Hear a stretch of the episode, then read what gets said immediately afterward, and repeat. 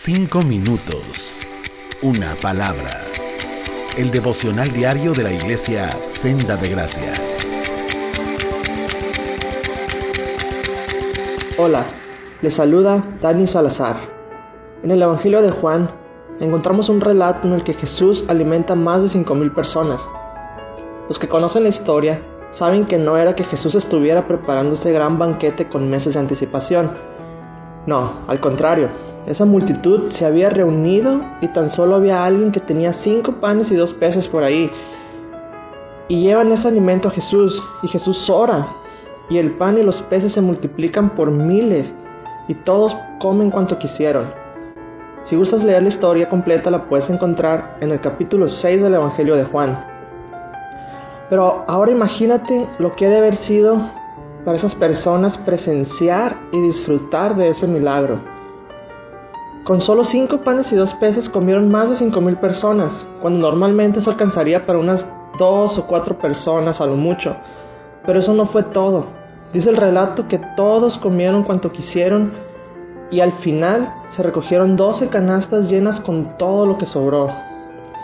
La gente quedó saciada, contenta, pero esta historia no termina aquí. Al día siguiente esta gente volvió a tener hambre, como pasaría contigo y conmigo. Volvió a sentir necesidad de más alimento y buscaron a Jesús, pero Jesús los reprendió y les dijo que ellos lo buscaban solamente porque fueron saciados, lo buscaban porque querían más comida. Todos nosotros somos como esas personas, tenemos necesidades y deseos que queremos saciar, tenemos necesidades físicas, necesidades emocionales, deseamos cosas materiales, deseamos éxitos, experiencias y un sinfín de cosas más. Y cuando por fin logramos saciar esas necesidades y deseos, no pasa mucho tiempo antes de volver a sentir ese vacío. Piensa por ejemplo en el teléfono que tienes ahorita en tu mano. Recuerda el primer día que lo tuviste, lo que sentiste cuando abriste la caja y lo sacaste por primera vez. Y piensa si es lo mismo que sientes ahora al verlo y darte cuenta que tal vez ya hay uno, dos o más modelos más recientes que el tuyo. Y si ahorita tienes el modelo más reciente de tu teléfono, piensa en cuánto tiempo te va a durar el gusto y la satisfacción antes de que salga uno más nuevo y ya lo quieras. Y esto solo por mencionar un ejemplo. Jesús ciertamente puede proveernos de muchas cosas materiales y lo ha hecho hasta el día de hoy por su gracia y su amor para con nosotros. Pero Él sabe que nada de lo que hay en este mundo nos puede saciar por completo ni para siempre.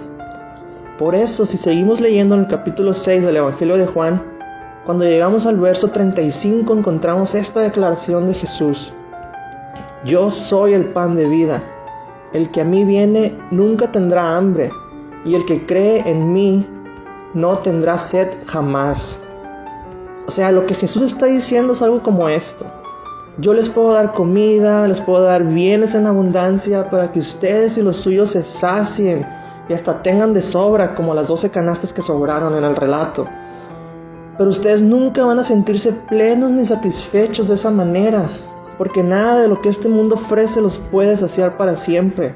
En cambio, lo que ustedes necesitan para encontrar plenitud y felicidad no es algo, sino alguien, y ese alguien soy yo.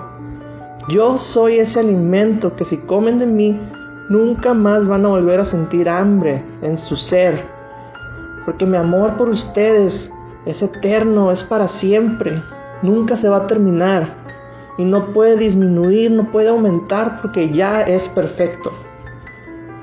Es por eso que cuando alguien conoce y experimenta el amor de Jesús, puede estar atravesando por la peor crisis de su vida, por el momento más complicado, pero siente paz y consuelo.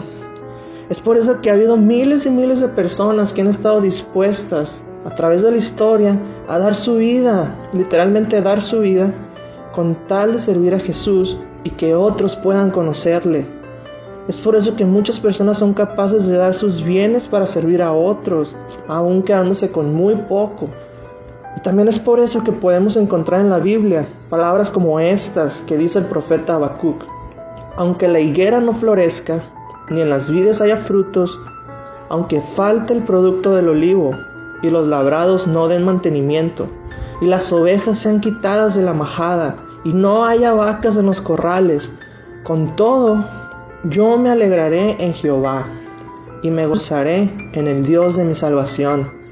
Jehová el Señor es mi fortaleza, el cual hace mis pies como de siervas, y en mis alturas me hace andar. Si no conoces este Jesús, del Jesús de la Biblia, te invito a que vengas y comas de Él y veas cómo Él puede saciar tu hambre para siempre. Y si ya lo conoces, pero has estado distraído en otras cosas o abrumado por las circunstancias que estamos viviendo, te invito a voltear tu vista a Él y decir como el rey David, devuélveme el gozo de tu salvación. Dios te bendiga.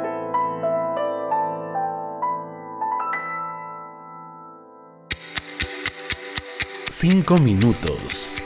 Una palabra. El devocional diario de la iglesia Senda de Gracia.